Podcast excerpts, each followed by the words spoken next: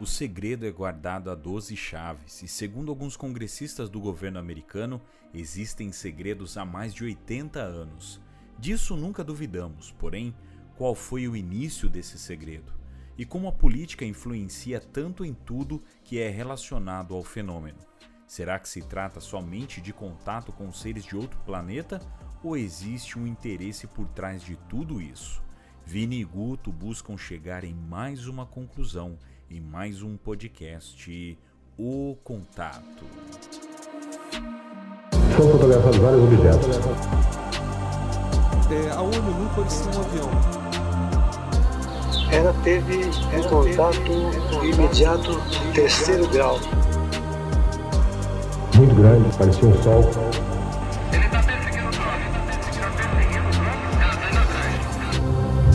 Aeronáutica não divulga os resultados de suas investigações sobre objetos aéreos não identificados. Ela pegou e bateu assim no meu ombro, e seguiu o caminho.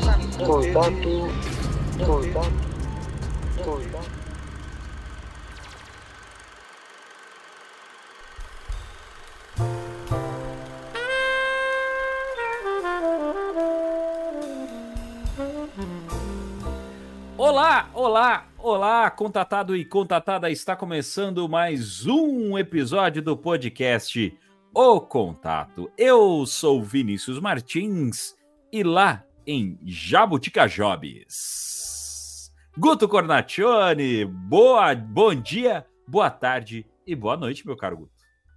Bom dia, boa tarde, boa noite. Estamos aqui com uma tarefa hercúlea pela frente hoje. Tarefa hercúlea, detalhamento importante do português rebuscado, robuscado do nosso caro quadrinista. Vocês estão vendo que hoje o bicho vai pegar aqui. Vamos tratar com vocês sobre engenharia reversa. É isso mesmo. Um papo polemicaço e com muito detalhe, muito detalhe. Até tava falando pro Guto aqui em off que talvez nem as nossas piadotas que às vezes surgem, não sei nem se vai ter lugar para surgir, porque é um papo bem delicado, beleza? Mas, obviamente, você está com a gente aqui. Muito obrigado pela sua presença, pela sua participação, pelo seu play e já pedir, né, Guto, já aproveitar, porque logo logo a gente vai entrar num processo de entendimento de algumas coisas, aproveitar para fa fazer aquele pedido, não é mesmo? Pedido do Pix? O pedido do Pix. O pedi você pede o que- Pix. Você, ia falou, você falou que não ia ter piada? É. Vamos pedir Pix pra galera logo, logo. Logo, logo a gente começa. Galera que tá ouvindo a gente aí pode preparar que logo, logo a gente começa a pedir uns Pix aí. Mas eu acho que tem coisa que é mais barato que um Pix, que é o like, né, meu caro Guto? É facinho, ah, né? sim, isso é fácil, pelo amor de Deus. Faz. Pô, dá um like, segue a gente nas redes sociais, vai lá no nosso Instagram, no arroba podcast o contato e tem também o nosso Twitter. Como que é o nosso Twitter, meu caro Guto Cornaccio? Arroba o contato underline casts. Arroba o contato underline cast para você que gosta das polêmicas do Twitter, tá bom? E você tem também poder acompanhar a gente em todos os nossos agregadores de podcast para você acompanhar o nosso podcast O Contato.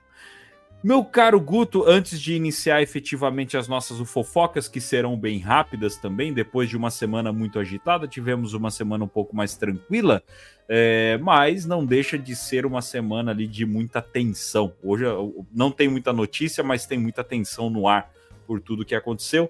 Foi uma semana de muita notícia, tivemos episódio extra na semana passada. é, essa semana tivemos o episódio com o Pedro Ivo, que foi sensacional, maravilhoso, muito legal. E mais uma vez, obrigado ao Pedro Ivo. E eu quero agradecer algumas pessoas que acompanharam a gente, ao pessoal que foi chegando no nosso podcast nesses últimos dias. Meu caro Guto, os números do Spotify não mentem. Eles Uh. estão explodindo. Podcast O Contato é um sucesso. Está chegando com tudo, cara. 700 plays em um mês, Guto. E a gente tava pedindo só 600. Pois é, a Chegamos- gente, falou, a gente falou assim, ó, quando o episódio tal aí chegar no ar do Pedro Ivo, sei lá, A gente É. vai estar chegando nos 500, já passou, já, vixe. E acordamos hoje com 700 plays. E, obviamente, quando esse episódio chegar no ar, com certeza teremos ainda mais. Muito obrigado a você que está chegando agora no podcast Contato, a você que já está acompanhando.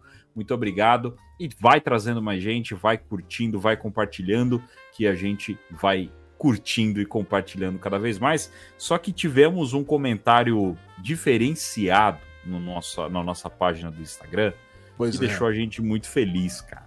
Veio uma pessoa de Portugal.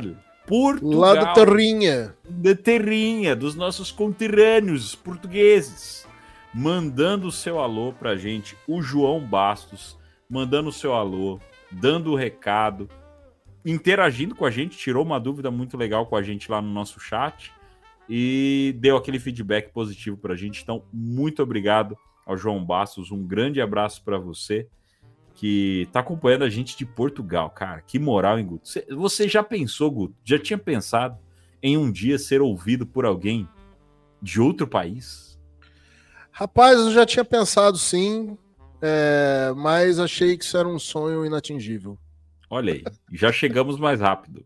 Logo, logo a gente vai estar falando tanta groselha aqui É. que vai ter helicóptero preto realmente batendo na nossa porta. É, então. E aí a gente vai ver que a gente chegou longe demais. Eu tô Aí vendo que daqui a vai pouco eu pegar. vou estar pesquisando as coisas no Google, de repente meu o, a- O mouse vai cursor mexer do mouse começa a mover, mover sozinho. É, exatamente isso aí. O, o, o, o papo de hoje já é suficiente para causar algum problema pra gente, mas a gente É. não vai parar. A gente não vai parar, vamos continuar. Então, um grande abraço aí pro João Bastos, lá de Portugal, que está acompanhando a gente. E, obviamente, um abraço para todo mundo que tem acompanhado a gente desde o começo e para quem está chegando agora também. É isso mesmo, né, meu caro Guto? Vamos para as nossas uh, fofocas? Vamos lá.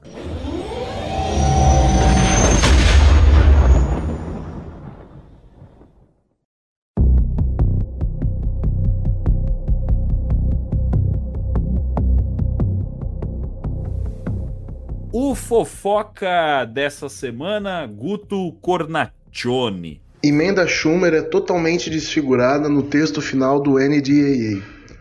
Após uma longa negociação, a famosa emenda Schumer, que seria incorporada à Lei de Autorização de Defesa Nacional para o ano de 2024, não sobreviveu à pressão das indústrias aeroespaciais, das agências de inteligência e do Pentágono. A emenda, também conhecida como Lei do Disclosure, teve seus principais pontos vetados, após intensa objeção por parte de cinco congressistas americanos que, curiosamente, têm suas campanhas eleitorais financiadas pelas grandes companhias de armas e aeroespaciais, como Lockheed Martin e Raytheon. O texto final do NDAA aborda em duas sessões diferentes o tema dos UAPs, mas sem questões como o comitê de nove especialistas civis apontados pelo presidente para comandar e supervisionar o disclosure e o confisco de todo e qualquer material de origem não humana em posse de empresas aeroespaciais. Apesar de alguns avanços, como obrigação de que os líderes dos comitês de defesa e inteligência do Congresso, a famosa Gangue dos Oito, sejam informados sobre, informa sobre documentos, projetos a respeito de UAPs, o texto final é vago e ainda abre brecha para que a manutenção do segredo continue, por trás dos argumentos de assuntos de segurança nacional. Agora, uma outra questão: tivemos uma atualizaçãozinha sobre David Grush. David Grush, que apareceu novamente esses dias, fazendo entrevista no Joe Rogan. É, David Grush, que terá aquele momento íntimo, aquele momento aconchegante com os senadores. Favor, favor inserir aqui é, aquela música do George Michael lá. É, mas eu É, imaginei a música. mesma coisa. David Grush com aquela careca beleza dele lá. Nossa senhora, eu quero falar nada aqui não, cara, mas tem um careca que a gente gosta bastante, que ele parece o David Grush. é de Eu você mesmo que a gente está tá falando. Rony Verne, é de você que a gente tá falando, viu? Você parece o David Grush, viu? Todo mundo já viu isso, mas desculpa. Mas, Não, por favor, mais respeito. David Grush parece Rony Vernet. é, com certeza. David, Grush ainda precisa evoluir muito, trazer muito pra gente pra chegar ao nível de Rony Vernet. É isso aí. Puxamos o saco mesmo, sem dó.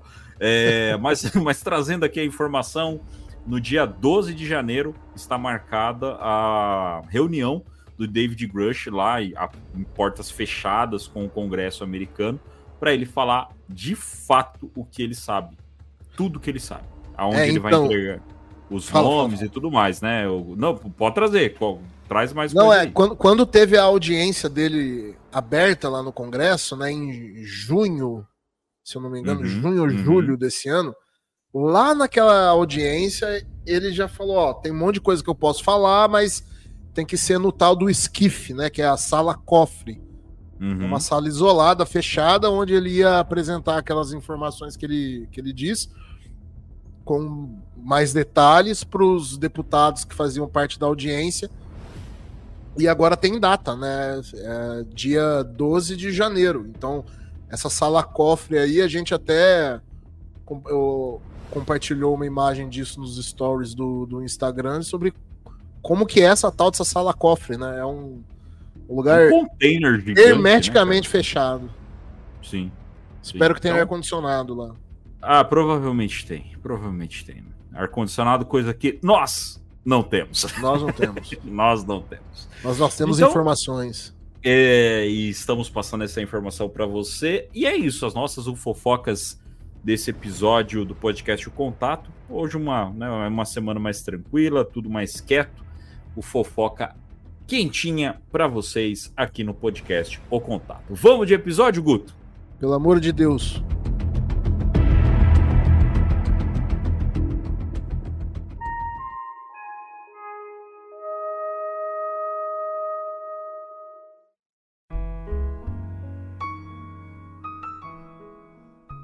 É isso então, meu querido Guto. Vamos falar para esse pessoal sobre engenharia reversa, contar um pouco de história para esse pessoal, para o nosso público, para o nosso ouvinte, falar sobre engenharia reversa, que é justamente o, esse episódio agora. Ele não é um episódio extra, não é um episódio jornalístico igual aquele extra que nós fizemos, mas é um episódio que ele complementa muito de tudo que está acontecendo agora, referente à emenda Schumer, referente a tudo que está sendo votado no Congresso, o porquê. Nós vamos contextualizar para vocês justamente da onde que vem essa história de engenharia reversa, da Lockheed Martin, quem são essas pessoas, o que que tá, da onde que veio? É de hoje? É de quando que está tudo isso acontecendo, tá? E tudo que a gente vai falar aqui, se a gente pesquisar na internet, em vários artigos, você vai encontrar muita coisa, só que tudo picado. Um vai falar de uma parte, outro vai falar de outra parte, nenhum vai trazer um contexto completão. Porém, no dia 9 de novembro, em meio à, à questão de emenda Schumer, em meio a toda a questão de, de revelações, é, antes da Sol Foundation e tudo mais, saiu um artigo do Cordoman. Algumas pessoas aqui provavelmente conhecem já essa figura, que é uma figura bem conhecida na internet principalmente e no meio ufológico por conta de uma quantidade muito grande de informação, mas outros não vão saber exatamente de quem que a gente está falando, porque ele não é uma figura conhecida fisicamente, vamos trazer dessa forma, tá? Guto, quem é o Cordaman? Só para o só pro ouvinte saber certinho quem, de onde que a gente está trazendo, trazendo essa informação. Bom, é, é um perfil no Twitter que já teve também algumas publicações, alguns vazamentos de informações dele que chegaram até o Wikileaks. E alguns perfis, é, alguns ufólogos bem conhecidos já trouxeram informação que conhece esse, essa pessoa, mas que ele não não pode revelar quem é, seria um, um, informante de dentro do setor industrial militar de defesa do, dos Estados Unidos, envolvido nesses projetos de pesquisa e desenvolvimento, nos programas secretos, e que de vez em quando publica alguns artigos com informações uh, a respeito desses programas secretos referentes à ufologia lá dos Estados Unidos. E esse texto, esse artigo que ele trouxe, é, também traz muita coisa de material que já foi, já foi publicado em outros livros, por outros ufólogos. Como você falou, é, um ufólogo focava num ponto, outro em outro. Aqui ele fez um artigo muito grande, bem completo, traçando uma linha do tempo sobre o projeto, o programa de reengenharia. E detalhe, é, é, uma, é um artigo extenso, é um artigo extenso. Até eu e o Guto, a gente pensou em ler o artigo aqui para vocês. É uma coisa que nós vamos fazer, mas não nesse episódio. Nós vamos fazer mais um episódio spin-off aí do, do, do, podcast, não vai contar até na nossa linha do tempo de contagem. Não vai ser, vai ser um, um episódio que nós vamos usar para ler realmente o episódio, o, o, o texto para vocês, porque o texto que a gente tem é um texto traduzido por inteligência artificial.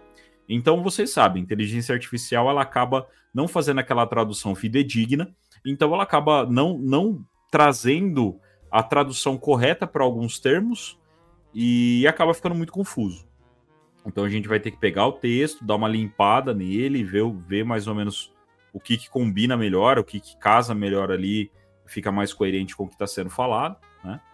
E, e aí nós vamos fazer um, um, um episódio lendo o texto na íntegra. Então a gente não vai comentar nada, a gente não vai dar opinião, a gente não vai falar nada. A gente vai ler o texto na íntegra. Um companheiro nosso do grupo do, do de, de, apoio do Rony Vernet, ele até fez uma. Com a inteligência artificial, ele também fez um. um Colocou a narração, uma, né? Colocou a narração com inteligência artificial. Só que aí fica aquela narração sem entonação, sem é, interpretação, alguns termos são falados errados, então você entende, mas fica aquele negócio meio monótono, chega até da sono? Então a gente vai fazer um episódio diferente aí, com uma narração de um texto técnico, é um texto muito técnico, ele fala de muita coisa, inclusive tem muita coisa de física, é, é um episódio que dá, dá, daria para a gente quebrar esse episódio aqui facilmente para falar, por exemplo, só da física desses, desses objetos. E não é e não é a física dos discos voadores. E sim Cara, esse artigo dava esse artigo dava uns 10 episódios. Velho. Fácil, fácil. Dá para pegar cada estro... cada parágrafo dele e, e fazer um episódio, porque tem um pouco de tudo dentro do artigo, né? Mas vamos lá, Guto, tá explicado quem é o Cordoman, tá explicado de onde é a nossa fonte, tá explicado qual é o nosso plano com esse episódio de hoje. Vamos começar aqui o nosso papo. O, o, o artigo ele começa então da seguinte maneira: ele começa contando como inicia esse processo de engenharia reversa, quando ele começa e por que, que ele começa. A referência principal dele, as referências principais é, são, né, no caso, os acidentes ocorridos em Roswell, em 47, e em Magenta, na Itália, em, no, em 33, episódio esse que inclusive foi citado pelo David Grush no, na entrevista para o John Rogan. Nesse episódio, nessa, nesse acidente, teriam sido recuperadas algumas naves. Então, você não conhece o caso Roswell, procure aí nos podcasts, tem vários podcasts sobre o caso Roswell, é o caso mais famoso de todos na ufologia. Então, Sim. se você não conhece o caso Roswell, só pesquisar. Tem filme, documentário e tudo mais. Livro, tem tudo. Jogo jogo, tem o jogo do caso Roswell, então até uma série. Você já viu a série, Guto? Não vi, cara. Eu chama fiquei, Roswell no... Fiquei meio com preconceito. Cara, achei, eu, eu achei que devia ser muito teen e não quis ver. É, eu descobri hoje que tinha uma série. Eu pesquisando tudo lá, aí eu vi lá a série Roswell. É uma série bem teen, mas é, é sobre o, o assunto, é sobre ufologia e tal. Sim. Mas, mas é uma série teen, né? Mas voltando aqui, aí, falando, só vai falar que não vai ter piadota, a gente faz uma piada. É... Então foi isso que aconteceu. Começa ali, 47, 33, recuperação de naves. Com isso, o governo olhou e falou assim: por que não? Né? E, e, e aí, Guto, eu jogo a bola para você no seguinte dia. Aconteceram esses casos, o governo recuperou essas naves. Como começa esse processo de vamos colocar aí engenharia reversa? Qual o propósito dos governos em colocar um projeto de engenharia reversa para funcionar? Bom, então assim, 33 caiu essa nave na Itália, em Magenta, foi recuperada pelos americanos. 47 é, Roswell. Uh, não se tem informação do que, que aconteceu entre 33 e 47. Mas o que se sabe é que após, a, a pelo menos assim, a, a, literatura que já existe a respeito, trata que o programa de reengenharia começa a partir de Roswell. Então, em 1947, a gente já está aí dois anos depois da Segunda Guerra, já está entrando na Guerra Fria, já está no contexto de Guerra Fria ali, né, para começar. Um, você tem ali os Estados Unidos, desenvolveu a bomba atômica, né? E do outro lado tem a União Soviética. Então, o, o principal objetivo dos Estados Unidos ali é: pô, eu tenho um, um grande rival, um grande adversário, e eu tenho que ter vantagem sobre ele. Eu tô com é, dois veículos extremamente avançados de origem desconhecida é, eu vou tentar desmontar esse negócio, montar de novo para ver como que funciona, porque se eu conseguir, esses caras não vão ser páreo para mim. Então é, é, meio nesse contexto de, de competição na Guerra Fria que, que se dá a, o início desse projeto, do programa de reengenharia. Até um ponto interessante é o seguinte: no começo, e, e qual foi a, um dos estopins? Obviamente, você tem objetos que se movimentam diferente da, da nossa física, da nossa engenharia, esse movimento é totalmente diferente. E aí o, o governo, obviamente, pô, guerra, final de guerra, precisamos nos preparar. A terceira guerra mundial está logo aí, precisamos nos preparar. Temos acesso a algumas tecnologias que não são daqui, é, e se movimentam de uma forma totalmente diferente. Precisamos criar a nossa. Porque, obviamente, eles não conseguiram pegar aquilo e, e fazer voar novamente, usar tudo de novo. Então, eles precisaram recriar. Começa o processo de engenharia reversa. No meio disso, eu acho que é válido a gente também citar, né, Guto? Porque em 1947 acontece caso Roswell. É, Roswell acontece em junho, o julho, né? Junho, julho, se eu não me engano. E em setembro de 47, o presidente Truman cria o MJ-12, que são o que é o Majestic 12. Não vamos entrar nos detalhes dele aqui, mas o MJ-12 é criado e, obviamente, com o apoio do Truman, presidente Truman na época, com o MJ-12 e mais uma porrada de gente envolvida nessa história, começa o processo de engenharia reversa o MJ12 faz o papel deles de não deixar o pessoal conhecer isso aí. Então tudo é mentira.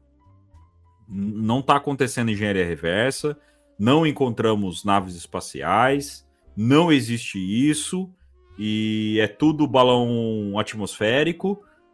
Aproveitando disso, eles começam a fazer o processo de engenharia reversa.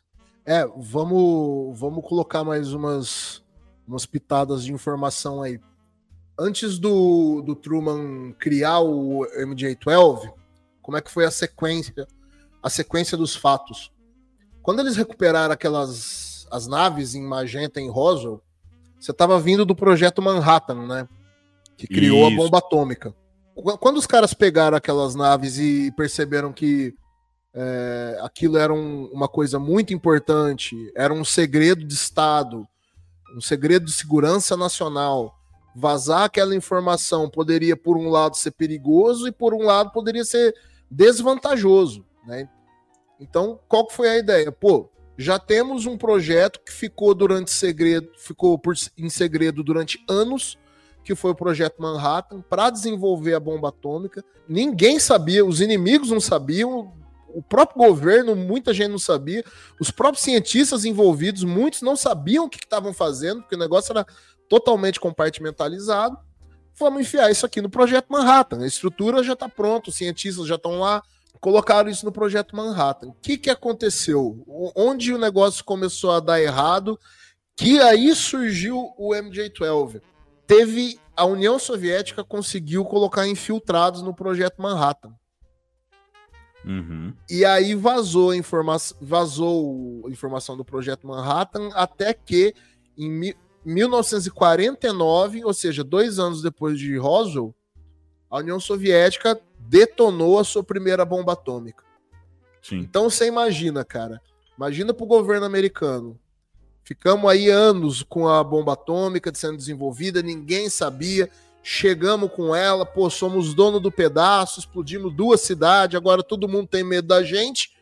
E a gente nem sabe que os caras roubaram o nosso projeto, com informante dentro do projeto, e agora tem a mesma bomba que nós. Então isso acendeu o alerta no governo americano e falou: tira esses negócios de dentro do projeto Manhattan, que vai vazar também. Os caras vão ficar sabendo, vamos criar uma outra coisa. Aí o Truman, com o conselho dele lá, com, com a administração dele, o, só os caras mais chegados mesmo ali, o pessoal de gabinete dele, criaram um comitê com 12 conselheiros formados por seis militares, né? Então era gente da Marinha, Exército, Aeronáutica, do Pentágono, do, da, do, da CIA, aliás, o primeiro diretor da CIA, e seis civis, que eram seis cientistas. E aí criaram aquilo que veio a ser chamado, que foi ser conhecido só nos anos 80, que seria o famoso MJ-12, ou os Doze Majestosos. E a função dele era supervisionar o programa, tanto na, no, no andamento, né, criar como ia ser, se dar essa, esse programa de reengenharia, quanto na, no controle de informação, né, do ó, o que, que vai sair, o que, que não vai sair, quem que vai saber. E vale dizer que assim o, a, a, o, os, o MJ-12, os 12 majestosos, esses 12 conselheiros, eles só se reportavam pro presidente Truman e depois para os outros presidentes. Eles não se reportavam para assessor, para ninguém, era só para o presidente e bem de vez em quando, para não correr risco de, de novo, sabe, ter mais vazamento. Então, era uma coisa muito fechada. E só esses 12 teriam conhecimento do programa assim por cima, conseguiriam ter a visão geral de tudo que estava sendo feito. As, de, abaixo deles era tudo muito bem compartimentalizado, seguindo o exemplo do projeto Manhattan, que é, ó, você está fazendo isso aqui, mas você não sabe para que que é. E essa peça que eu te dei aqui para você examinar, você não sabe de onde vem, não me pergunte. Tá certo. Então, tá aí uma explicação breve de quem é o MJ12. É, obviamente é um é um tema para a gente trazer para um episódio específico tá? Porque Sim. tem bastante coisa envolvendo o MJ12, os projetos onde eles acabaram colocando a mão, então dá para a gente trabalhar muito em cima disso, e depois tiveram outras transformações também do MJ12. Bom, Guto, então assim, como qualquer instituição de grande porte, e ainda falando de uma instituição secreta, tem que ter uma ordem. Tem que ter uma ordem em cima disso aí, o governo já estava envolvido, uma galera envolvida, e tem toda uma divisão desse programa, certo? Que onde é, foram feitas aí ter, uh, três diretorias né, do sistema de como iriam ser divididas essas, essas atividades, onde você tinha a divisão de hardware, divisão dos orgânicos, por quê? Porque, lembrando, por que será, por que será né? No caso Roswell, ao que indica, foram recuperados é, corpos de inteligências não humanas. Que aí vem nosso querido David Grush, dando um salto no futuro, né? Vem o David Grush e reafirma isso mais uma vez, certo? Então, as diretorias do hardware, dos orgânicos e de inteligência, tá? Por quê? Recuperou as naves, não foi logo de cara que tudo andou. Não foi logo de cara que tudo deu tudo certo. Eles já olharam e falaram: olha, a gente liga esse com esse e já sai voando e dá tudo certo. Não, não foi. muita coisa teve que ser pesquisada. E, e aí, essa era a organização desse projeto de engenharia reversa. Perfeito? Então, tínhamos a divisão de hardware, a diretoria de hardware, a diretoria de orgânicos e a diretoria de inteligência. Consegue trazer para a gente, Guto, ao que, o que cada uma era responsável nessa questão aí?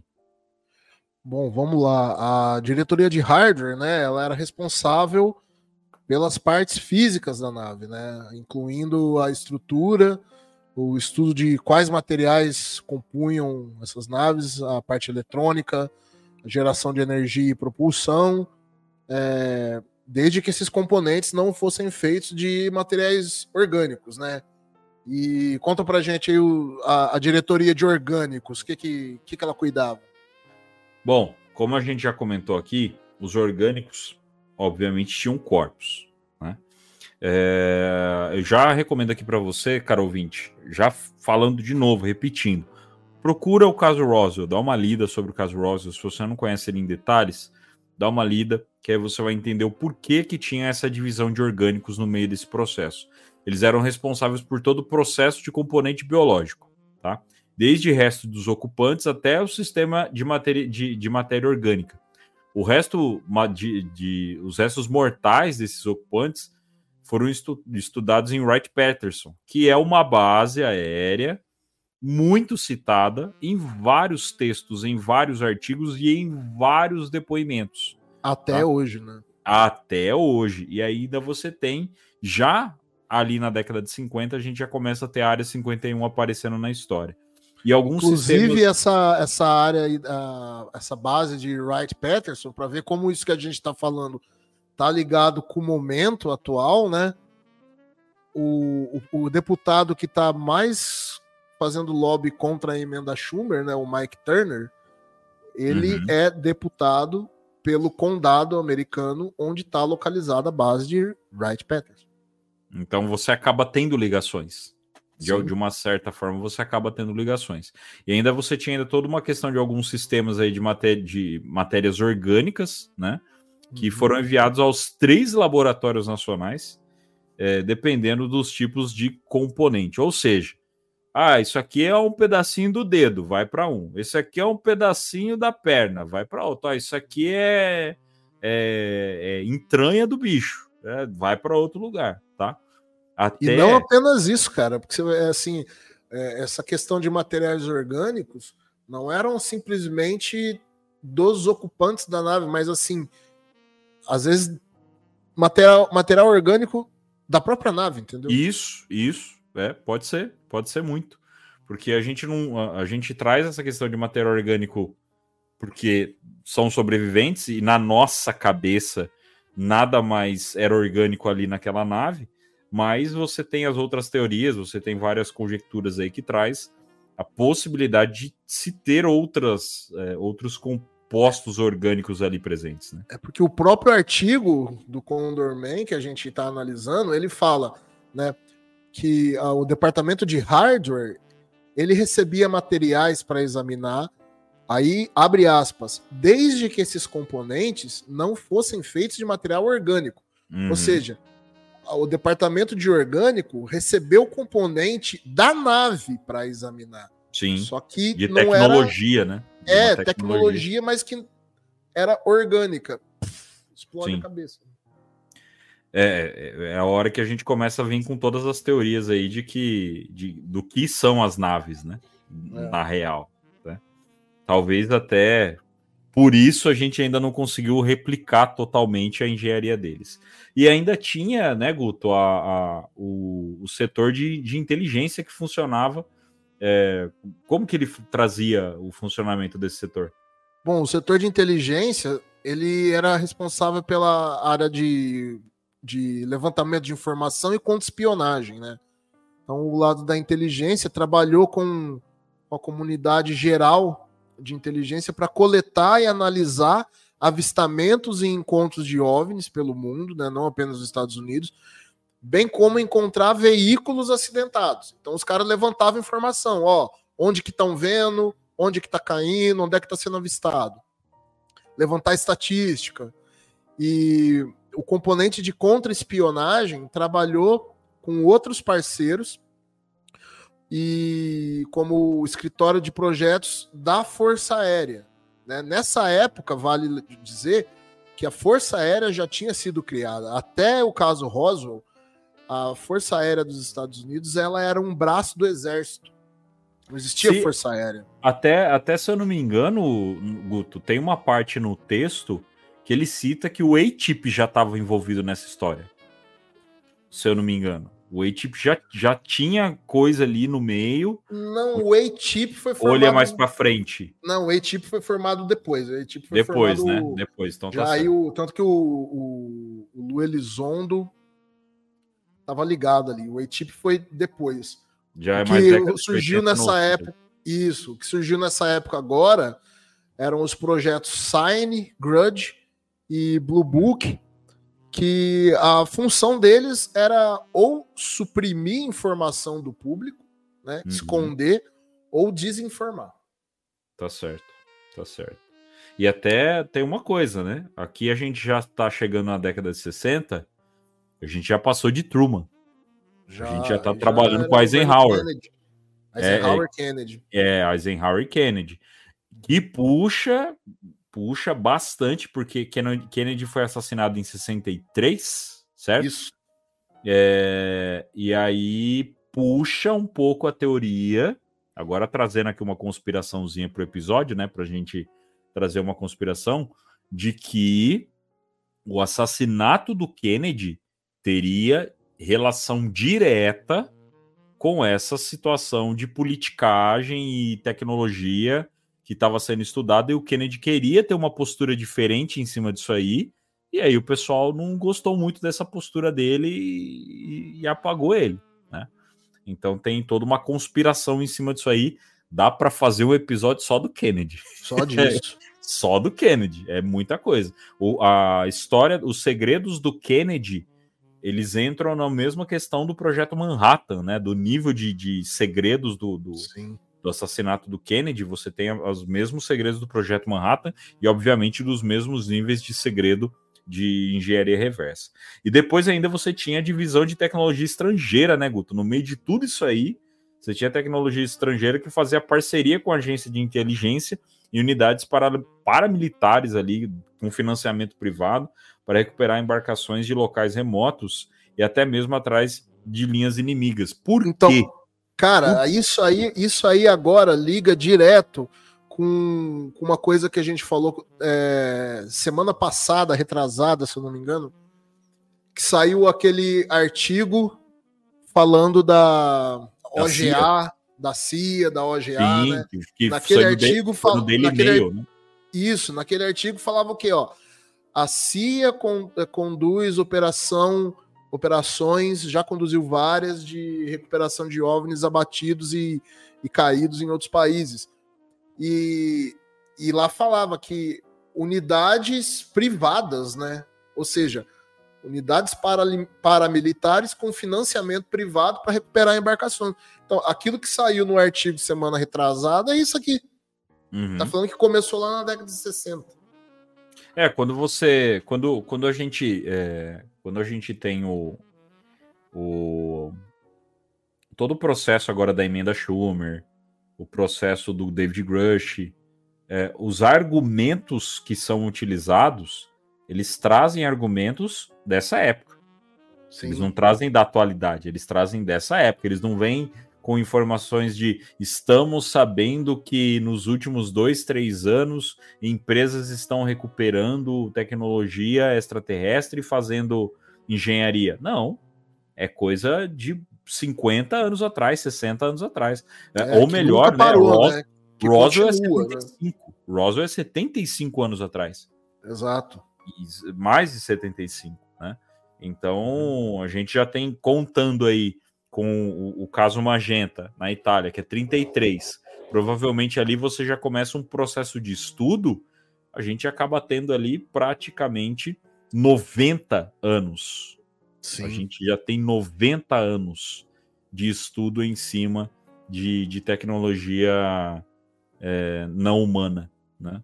Então é, é, é um, é uma coisa muito antiga. Aí só para abrir um parênteses aqui.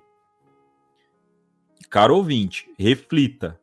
Imagina se agora vem uma revelação de que tudo isso é real para todo mundo, jogado no ventilador, de que por mais de 90 anos o governo americano está mentindo para o seu é, contribuinte sobre tecnologia não humana e não só para o seu contribuinte, mas também para o mundo inteiro.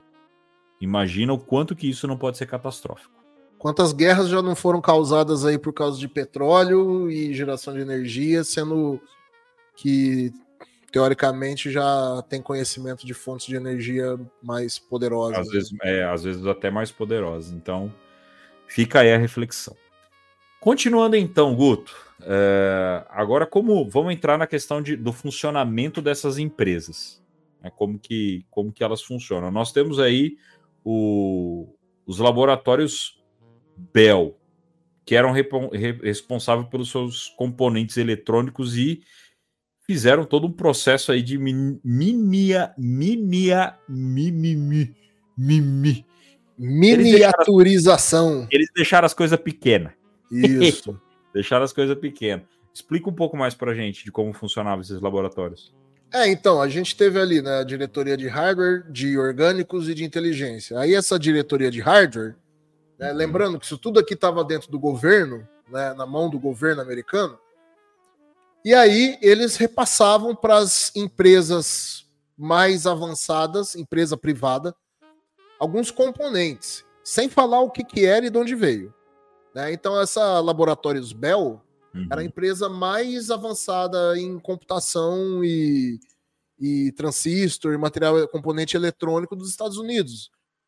Eles repassaram alguns componentes que eles tinham conseguido das, das naves que eles tinham recuperado, né?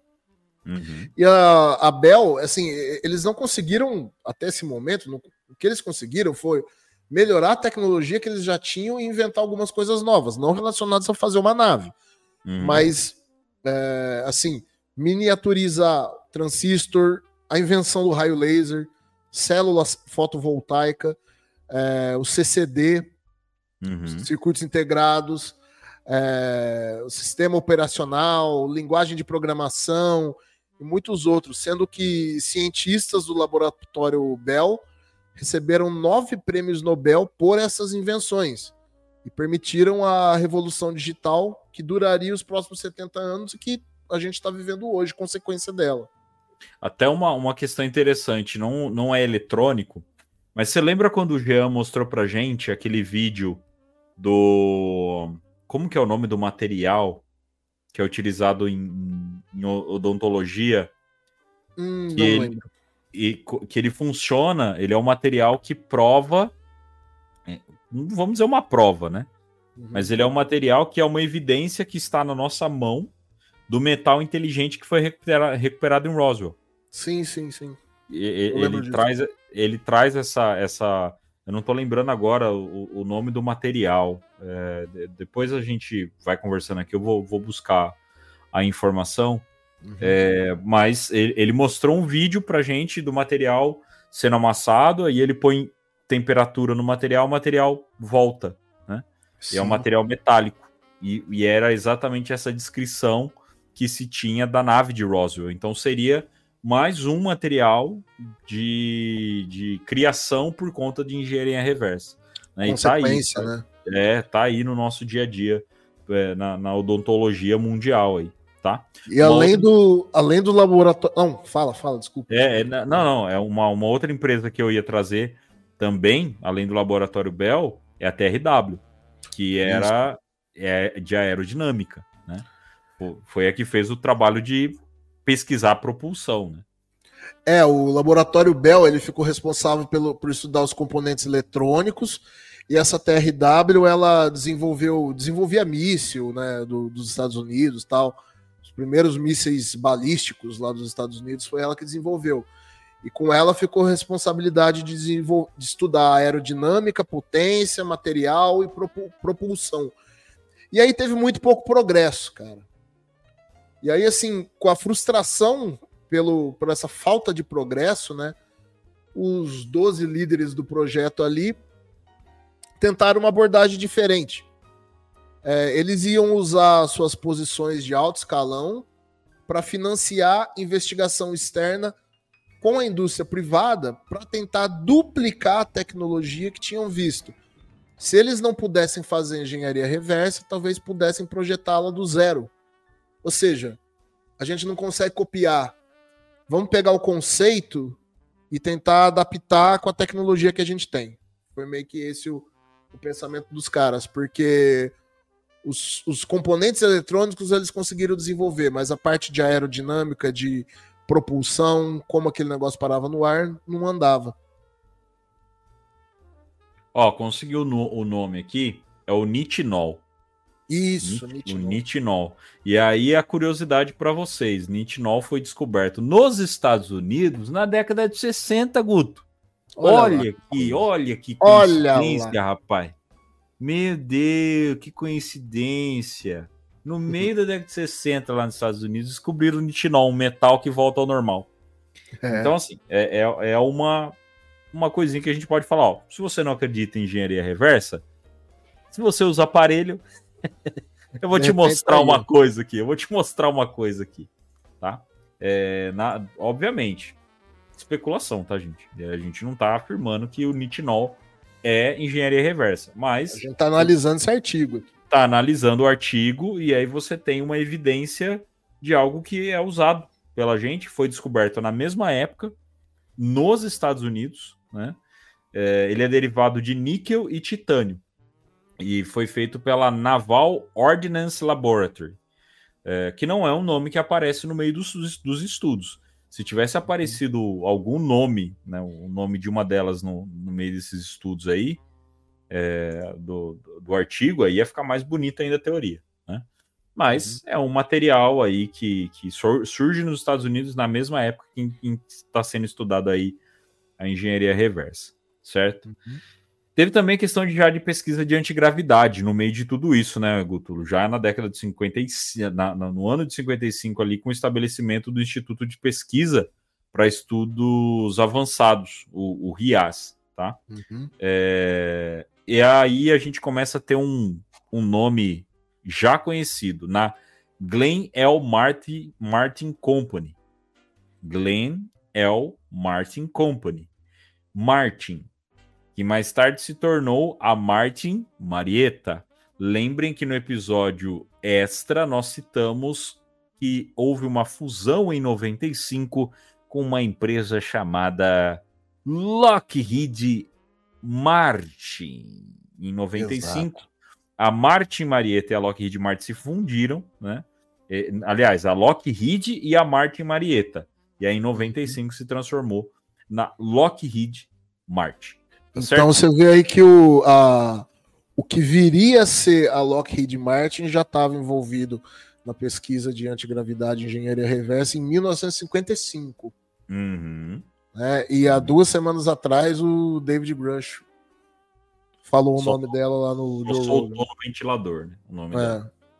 E aí, falando em David Grush, a gente começa a falar de vazamento nessa época. Porque, pois é. obviamente, é. tudo tinha que vazar. Então, aí começou a ter vazamento na imprensa né, a respeito da, da pesquisa com antigravidade, antigravidade. Começou a ter muito sensacionalismo, teoria da conspiração também, mas os cientistas independentes eles começaram a própria pesquisa deles.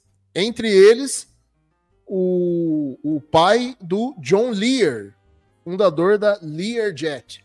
Né? Era um dos cientistas que estavam pesquisando isso aí.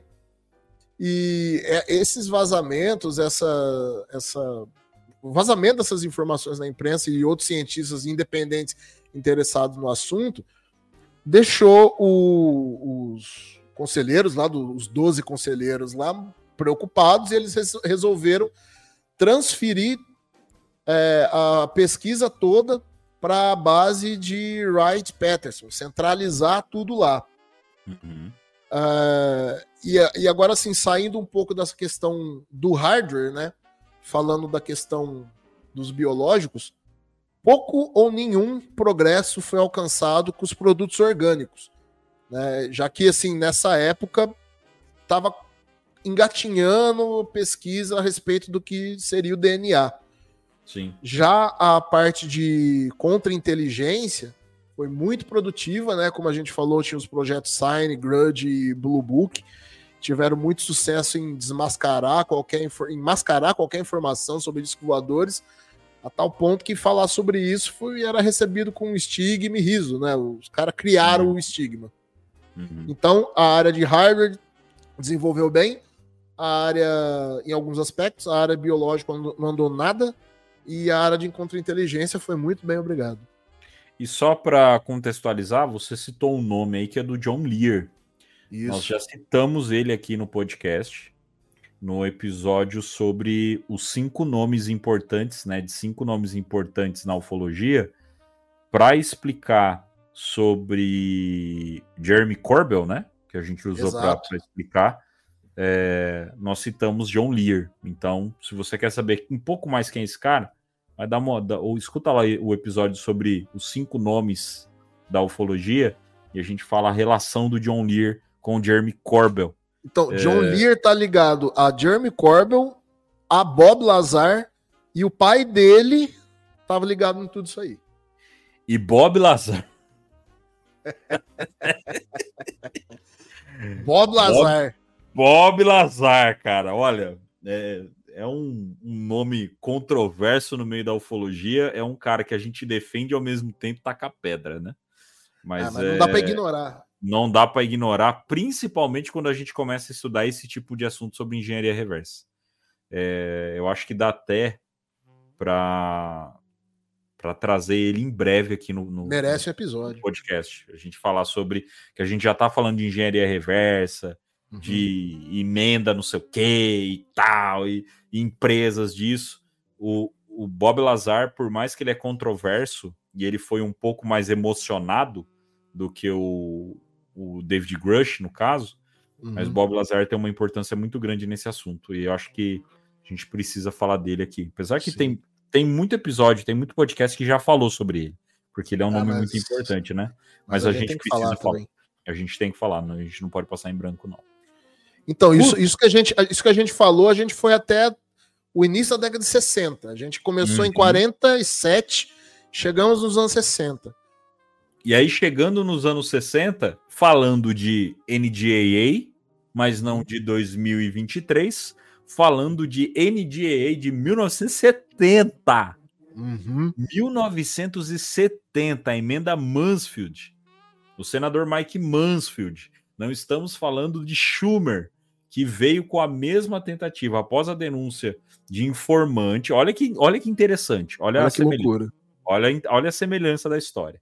Após denúncia de informante de que o projeto foi financiado através da captação de recursos do orçamento da pesquisa básica, essa emenda proibiu o Departamento de Defesa de financiar qualquer projeto ou estudo de investigação, a menos que esse projeto ou estudo tenha uma relação direta ou aparente com uma função ou operação militar específica. Tá? Então, cara, olha isso aqui que louco. Porque assim, você falou do Kennedy ali atrás, né? E a Uhum. gente tá falando aqui, ó, chegamos na década de 60. Como que chegou nesse tal dessa emenda Mansfield?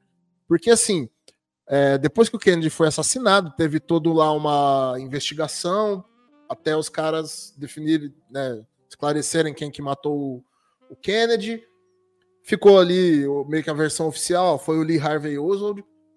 Mas aí surgiu aquilo que você falou, né? Muita gente falando que o Kennedy teria sido assassinado porque ele estava querendo revelar esses segredos, né? Era uma forma. O Kennedy via isso segundo o artigo aqui que a gente está analisando.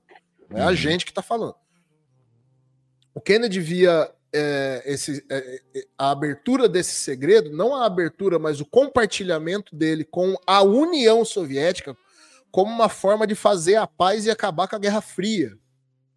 Uhum. E aí, os, segundo essas teorias que começaram a ser denunciadas e começou a chegar a gente no Congresso, né? Isso aí é, teria sido o motivo dele ter sido assassinado. Denúncia foi indo, denúncia foi indo, denúncia foi indo, chegou essa denúncia de que, ó, estão usando o orçamento de pesquisa básica, e orçamento de pesquisa básica assim, é pesquisa para fazer remédio, pesquisa para fazer coisa básica da, da estrutura do país. Estão pegando esse dinheiro para financiar esse tipo de projeto aqui, secreto, que ninguém sabe, não tem supervisão desse dinheiro. Uhum. E aí esse senador veio e apresentou essa emenda que basicamente está falando assim, ó, é, o Departamento de Defesa não pode financiar nada, não pode ter orçamento para financiar nada que não seja de uso exclusivamente militar, específico, e que o Congresso não tem aprovação. Sim, sim. Então notem que na década de 70 já começou a rolar briga política em cima disso aí. É. E essa briga ela só foi se estendendo. Ela só foi se estendendo.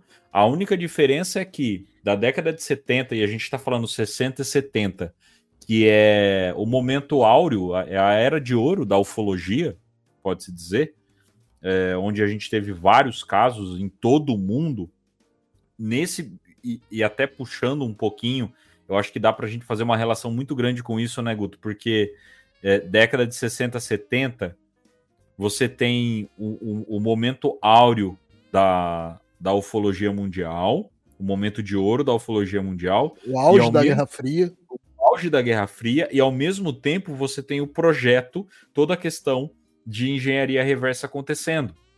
Então, por mais que você ainda não tem é, a questão da, da- da- das naves em si, do- do- dos protótipos em si funcionando da maneira correta, você tem testes.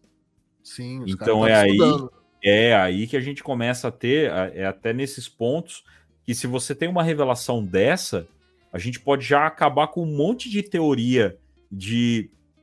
Vamos, vamos trazer aqui uma possibilidade, né? Operação Prato no Brasil. Uhum. Operação Prato, ela tem uma série de casos. é- é- ela é, é uma- um, um caso que eu não vou, eu não tiro a, eu não tiro dele a questão ufológica mesmo. Como assim ufológica mesmo? A questão de que é, eu estou trazendo a questão de, de seres extraterrenos, né? Não, não, são, não é daqui, porque é um caso muito forte e envolve várias coisas. Mas de repente, no meio de todo aquele fuzuê, daquele auê que tava rolando é, lá em Colares, ah, vamos testar um negócio novo aqui? Ali no meio daquilo, daquele auê que tá rolando, e de repente um ou dois casos de tudo aquilo que rolou não foi algo extraordinário, não foi algo extraterrestre, e sim consequência de um teste. É, outra- é, é meio que o que se cogita também da questão dos pelacaras agora, né? Que assim, ó, sim. isso aí pode ser simplesmente é, o projeto secreto mais humano mesmo, assim, o governo aqui de algum país aí que tá fazendo um teste, um experimento lá. sim. Uma Sim. coisa que a gente não sabe que existe, mas que é nossa, né? para fazer a, para fazer a pesquisa dessa de- desse processo aqui, gente, eu acabei caindo no MK Ultra. Não teve como eu não cair no MK Ultra. É, eu nunca tinha pego para estudar de fato o MK Ultra, para ler algo sobre o MK Ultra. Eu fiquei surpreso de como forte foi esse esse projeto. E o MK Ultra é da CIA, era da CIA. A CIA nasce junto com o Majestic 12, praticamente, porque ela também foi criada em 1947. E é um projeto que não tem relação com, com tecnologia não humana, mas é um projeto onde fazia experiências com humanos sem o conhecimento do governo, sem algum, algumas coisas até sem o próprio conhecimento da própria CIA. E aí, por que não? De repente, o próprio projeto de engenharia reversa, dentro dele, podia ter ali alguém falando: Ó, a gente conseguiu criar um negócio novo aqui e a gente vai fazer uma experiência diferente. Tanto que Vilas Boas, o caso Vilas Boas, no Brasil, É. que, é, que é tido como o caso de abdução mais antigo é, do mundo, né? datado ali, registrado, é, é o primeiro caso de abdução, ele aconteceu na década de 50. O MK Ultra já estava rolando. É. Então, então tem a chance de que o Vilas Boas, na verdade, nada mais foi do que um teste do MK Ultra. Então, por É, tem que essa não? teoria, né, de que o. Não estamos falando que, é, que foi isso mesmo, mas é uma das teorias do caso Vilas Boas que, Sim, na verdade, ele foi sequestrado, abduzido ali de uma forma por humanos mesmo, drogado, né? Que é o que o MK Ultra fazia, ele trabalhava com droga, mexia na mente das pessoas. É, então, você tem todo o caso do Vilas Boas, que é um que é, nos últimos anos o pessoal começou a falar. Então, assim, a revelação do Majestic 12 veio na década de 80, o MK Ultra veio década de 90, 2000, não lembro quando veio a revelação do MK Ultra, também é recente, né? Então, todas essas revelações bombásticas de, de projetos secretos vieram mais atualmente. E aí, com isso, obviamente, não dá para a gente simplesmente fechar o olho para esse processo de engenharia reversa. Tá? O, M, o MK Ultra ele foi assumido pela CIA na década de 70, mas de forma muito velada, muito pequena. É, é tem um negócio aí mesmo, assim. Uhum. Só que assim, Uhum. Só foi se saber o que que tinha de verdade, o que que aconteceu muitos anos depois e depois foi esquecido. Agora que tipo já em época com internet que foi se tornando mais popular as informações a respeito dele. Sim. Bom, seguindo aqui, Guto, depois nós tivemos uma grande mudança ainda na década de 70 em todo esse processo de engenharia reversa, né? Para garantir o financiamento do projeto, após a emenda Mansfield, que essa passou, É, Essa então, ela passou. né? O- os 12 conselheiros, MJ12, após as reuniões com a administ- administração de Nixon, já estamos em Nixon, né? Uhum. apresentaram aí um novo plano. Qual que era, é, qual que era a ideia disso? Né? Então, projetos independentes de indústrias privadas que possam ser de interesse do Departamento de Defesa, né? É, podem ter seus orçamentos reembolsados pelo DOD. O que, que seria DOD? O Departamento de Defesa. o próprio Departamento de Defesa. Então, né, reembolsado pelo Departamento de Defesa, sendo classificados como confidenciais e sem ter que informar ah, o, a gangue aí dos oito, né, o grupo dos oito. Porém, seriam projetos privados e não sobre sobre o contrato aí do Departamento de Defesa. Então, foi a grande mudança pós a É, aprovação então. da emenda Mansfield. Aí que aconteceu a, a, a grande mudança, cara. Por que, que é a grande mudança? Porque até, até a emenda Mansfield, que que- qual que foi o problema dela pro, pro projeto? Né? Ela cortou o financiamento. O dinheiro era do orçamento do governo, ia para lá, não tinha supervisão. Surgiu denúncia, fizeram a emenda, cortaram o orçamento. Os caras falaram, pô, como é que a gente vai manter esse projeto rolando? manter um orçamento e manter o segredo.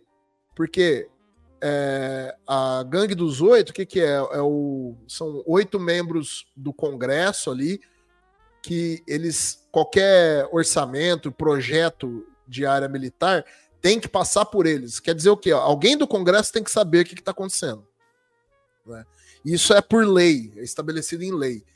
E os caras ficaram assim, pô, além da gente perder, perder o orçamento, a gente tem que achar um jeito de financiar esse projeto sem ter que informar essas coisas para o Congresso. Sem que eles saibam o que está fazendo. Vamos manter o segredo. Aí qual que foi a ideia dos caras? Bom, é, empresa privada ela pode ter interesse em desenvolver uma tecnologia aí. E o Departamento de Defesa pode ver aquela tecnologia e falar: hum, isso é interessante para pra, as Forças Armadas. Só que, como aquilo ali é uma iniciativa privada, ela não é obrigada a contar para o Congresso o que, que ela está fazendo. Que é segredo de empresarial, segredo corporativo. Né? Então ela não tem que informar o Congresso. Ao, e, ao mesmo tempo, ela poderia simplesmente fazer um, um, um, uma parceria com o Departamento de Defesa, falando assim: ó, eu estou desenvolvendo, você está desenvolvendo esse negócio, eu acho interessante eu vou financiar esse teu projeto aqui, mas eu não vou financiar, não. Você monta aí, eu só te reembolso. Né? O que você gastar, eu te reembolso. E os projetos deles não eram, para começar, não eram apresentados para o Congresso, porque não era obrigado. E segundo, que não tinha nome assim de tipo projeto de, enre... de engenharia reversa de OVNI. Não. Projeto de propulsão da Lockheed Martin. Então aí os caras conseguiram um jeito de manter o orçamento público que era o dinheiro do Departamento de Defesa, manter o segredo, que não tinha que informar o, o Congresso, e, e de, dessa maneira eles pegaram os cientistas que já estavam envolvidos nesse projeto antes e obrigaram essas empresas, ó, vocês vão contratar esses caras, são esses caras aqui que vão dirigir essa parada toda. E foi assim que isso saiu da mão do governo para a mão das empresas. E a principal empresa que, que recebeu esse projeto, qual que foi? Lockheed Martin? Foi a própria. Acertei? Eu acertei. Eu acertei. Não foi, não foi o baú da casa própria. Mas eu não ganhei um milhão de reais. Não ganhei. Gente, a Lockheed Martin ela tá atolada até o pescoço e mais um pouco nessa história aí. Ela tá então- atolada então, até a tampa de, de, em toda essa história. Como é, é que, só que uma das preocupações do, do, dos 12 conselheiros e da própria administração ali do governo e do Departamento de Defesa, vale lembrar que esses caras, os, os 12 conselheiros, eram do Departamento de Defesa, alguns, porque eram militares, né? Uhum. Metade era militar. A, a, a, grande preocupação deles era, tá, a gente vai passar o, os ativos, né, o material mesmo, para as empresas, elas vão pesquisar, a gente vai estar tá financiando, mas como é que a gente vai manter o controle disso? Curiosamente, na época que isso aconteceu, a Lockheed Martin estava para falir. Uhum. Ela estava atolada em dívida. Então, né, o governo Nixon criou uma, uma lei lá, apresentou uma lei que era para empréstimos e para grandes empresas. E essa lei passou como emenda Lockheed. Olha só que coisa. Olha que beleza.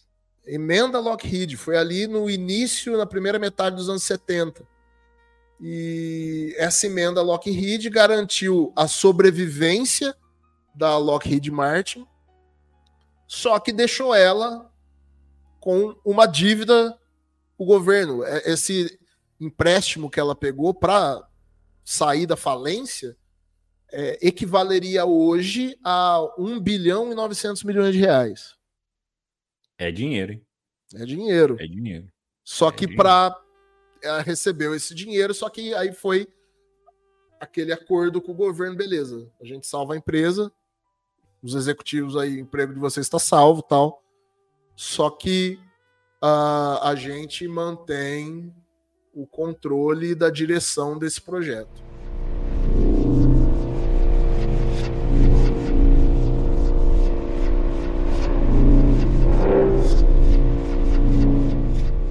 Trazendo então, Guto, agora de tudo isso, trazendo para cá, pra, trazendo para os nossos dias de hoje, tá? É, para o nosso ouvinte entender que essa história, como nós falamos, a Lockheed Martin, ela tá atolada até a tampa com tudo isso aí. E aí chegamos nos dias de hoje, porque você vem depois da década de 70, 60, 70, né? Aí dá aquela quietada um pouco nas, nas coisas da, da, da, questão de processos, né? De, é, porque já ficou definido, e aí por 40 anos praticamente, tudo foi acontecendo. Tudo foi acontecendo até chegar na, nos dias de hoje, onde o David Grush começa a jogar tudo no ventilador mais uma vez e trazer à tona essa questão de que, sim, temos empresas que estão fazendo engenharia reversa desde a década de 50 e a gente tem prova disso, muita gente trabalhou em cima disso é, e tudo mais, que é algo que a gente já tem falado bastante, né?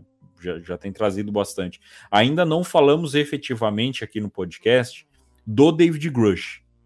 A gente está trazendo ali a, as margens de toda a história dele, né, de tudo que está rolando no, no, no meio. Para a galera que já acompanha ufologia, já sabe quem é a figura do David Grush, mas quem está chegando agora no contato e chegando agora, sendo apresentado agora a ufologia, é, nós vamos fazer um episódio específico contando como que o David Grush se enfia no meio dessa história aí, tá? Mas ele é o responsável por trazer essa revelação mais uma vez. Essa reclamação mais uma vez de que existe engenharia reversa e tem gente pagando pato para isso, né? Uhum. E isso É, começa no ano passado, né, Guto? A gente começa com isso no ano passado já. É, então, aqui o, esse resumo que a gente fez desse, desse artigo, a gente não terminou ele, né, cara? É, Sim. A, a a A, gente, gente, fez não falou da parte tecnológica do negócio. A gente isso, a gente, nada. fez, a gente fez duas etapas. A primeira etapa, como começou na mão do governo, isso foi de 47 até a década de 70, e como do governo passou para a empresa privada. E só passou para a empresa privada por questão de orçamento e para manutenção do segredo. Então a gente tem aí, desde a década de 70, a gente já tem aí 50 anos que as empresas privadas, não é só a Lockheed, mas começou com ela ali, né? É, desde os anos 70, as empresas privadas que estão é, desenvolvendo, aliás, desde antes, né? Mas a, a- dos anos 70 passou principalmente para elas o, o desenvolvimento do programa de engenharia reversa com financiamento público, né? E aí a- as, as denúncias lá nos Estados Unidos, no Congresso, são muito baseadas também nisso, né? Tipo, é dinheiro público que é entuchado nessas empresas privadas e que não tem supervisão, não sabe para onde vai, não sabe, não- sabe? É, é, vira uma questão de dinheiro, né? É, o, Do contribuinte, né? O, o americano, ele tem um perfil muito. muito fiscalizador, claro. né? É, ele tem aquele perfil de. Como é que, como que é o termo em inglês, cara? Eu, eu sou. Texas. Não, não. É da, que o pessoal pega e fala assim: eu pago meus impostos. É, Ah, sim, é, I pay my taxes. é, sabe? Porque assim, ele- eles têm muito essa questão de. De. Pô, eu tô pagando, eu tenho que saber o que tá acontecendo. É, É, e é o meu direito saber o que está acontecendo, porque é o meu dinheiro que está indo para o governo. Então eu preciso saber o que está acontecendo.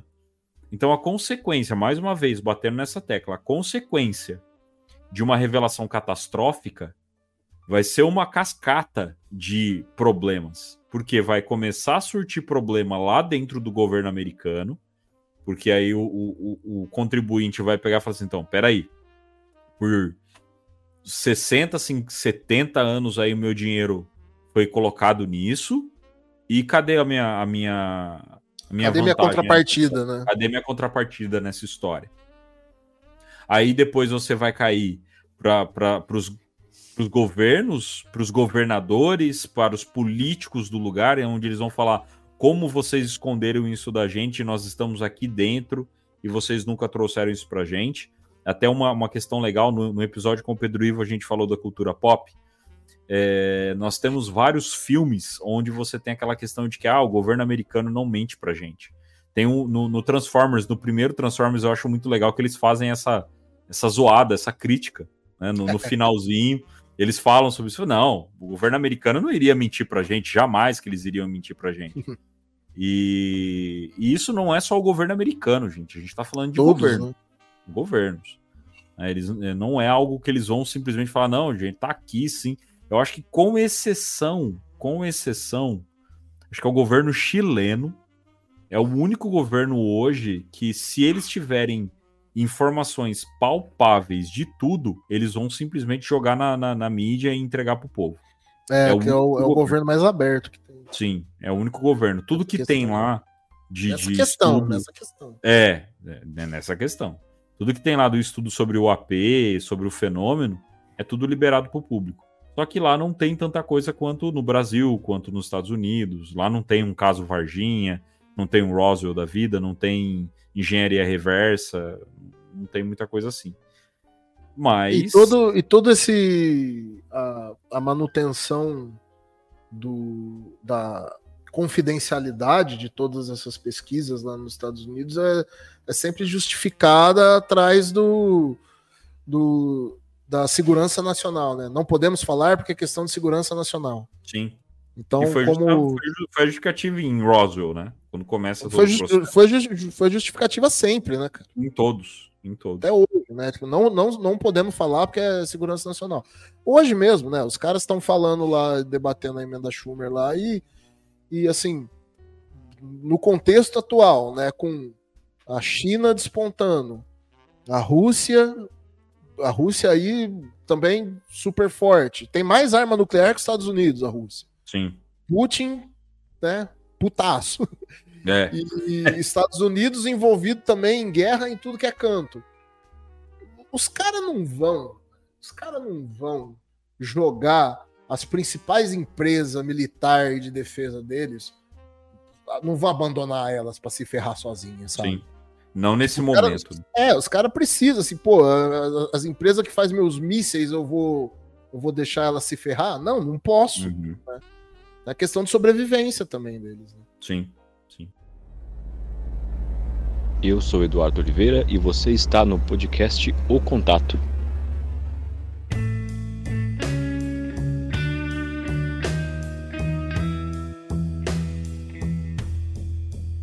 Essa é a explicação política de todo esse rolê.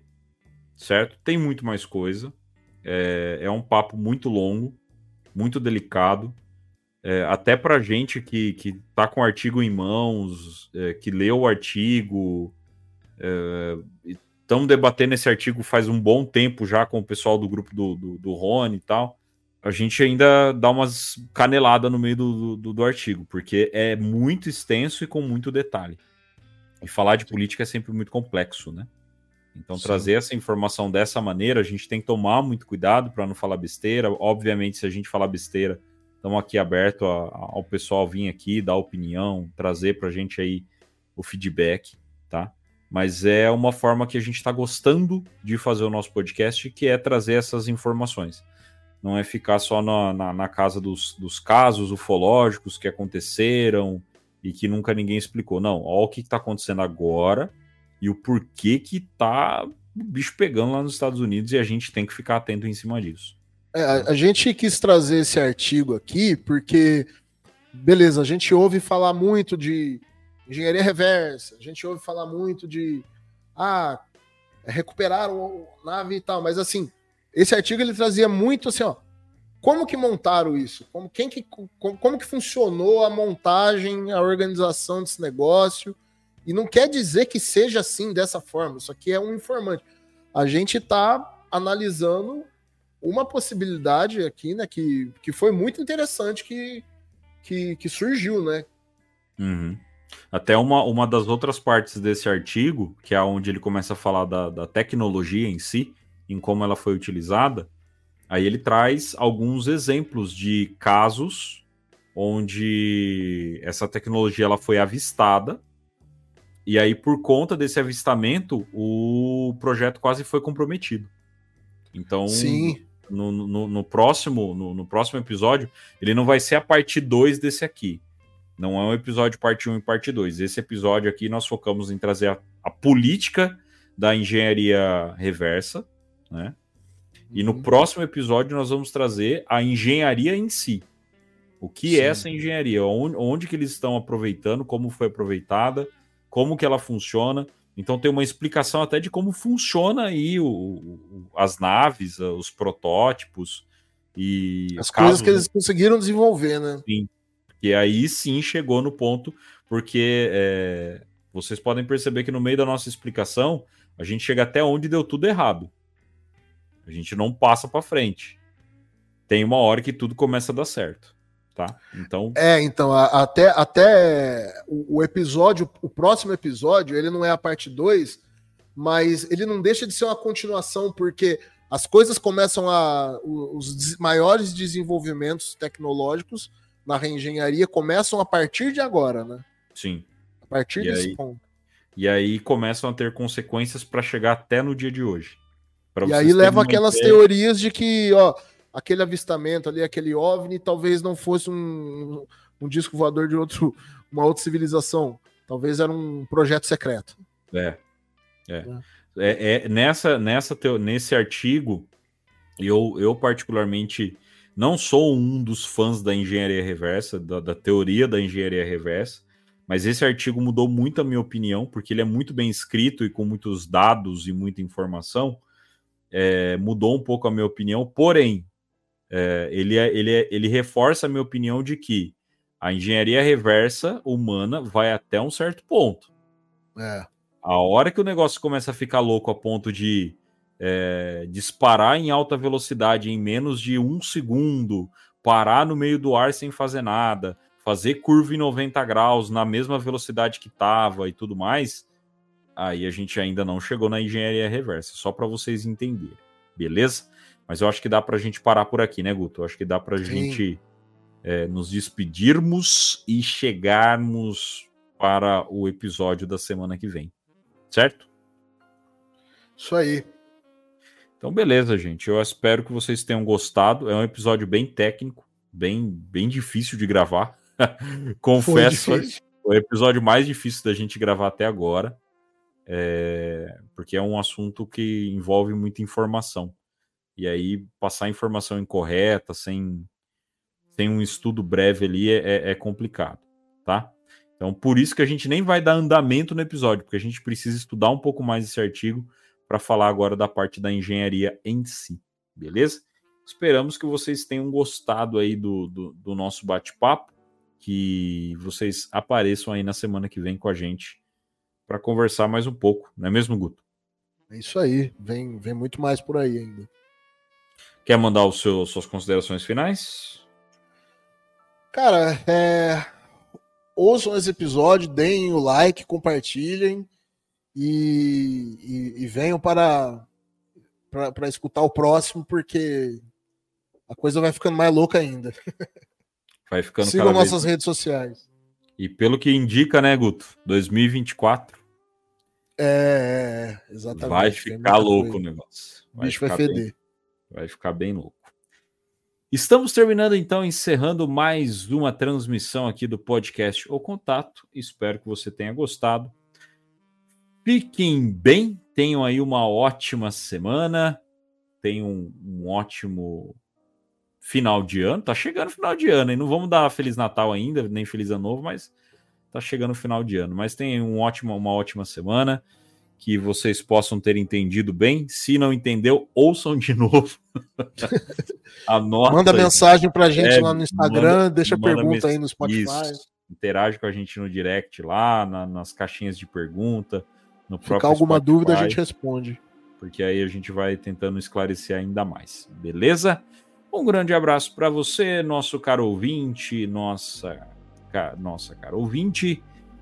Nos encontramos na semana que vem aqui no podcast O Contato. Hello.